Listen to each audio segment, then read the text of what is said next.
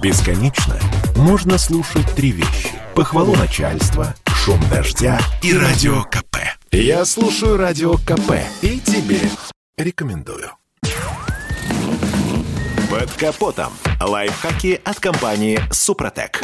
С вами Кирилл Манжула. Здравия желаю. Вот ведь никогда бы не подумал. Но оказывается, что пятая часть всех серьезных аварий происходит из-за усталости водителя и засыпания за рулем. Нам, конечно, всем понятно, что особенно в длительное путешествие на автомобиле надо отправляться отдохнувшим. Но даже это не гарантирует, что дорога вас не усыпит. Поэтому уверен, не будет лишним перечислить несколько способов борьбы со сном. Естественно, самый действенный из них – это остановиться и поспать полчаса-час. Остальные подсказки помогут лишь продержаться за рулем некоторое время. Но для начала перечислю признаки того, что водитель может в скором времени заснуть.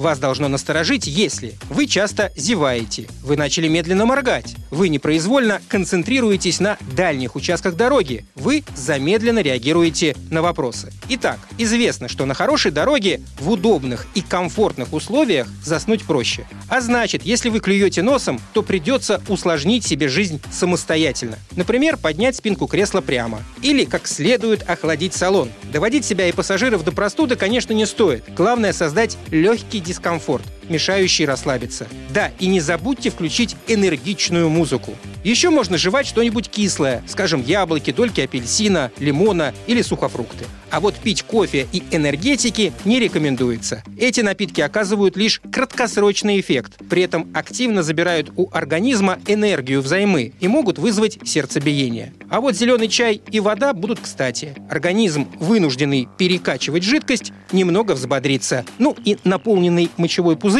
не позволит уснуть. Многие автомобилисты, чтобы не уснуть, используют в салоне резкие запахи. Разные ароматизаторы, парфюм или ароматическое масло. Но тут главное не переусердствовать, иначе разболится голова. И еще из очевидного.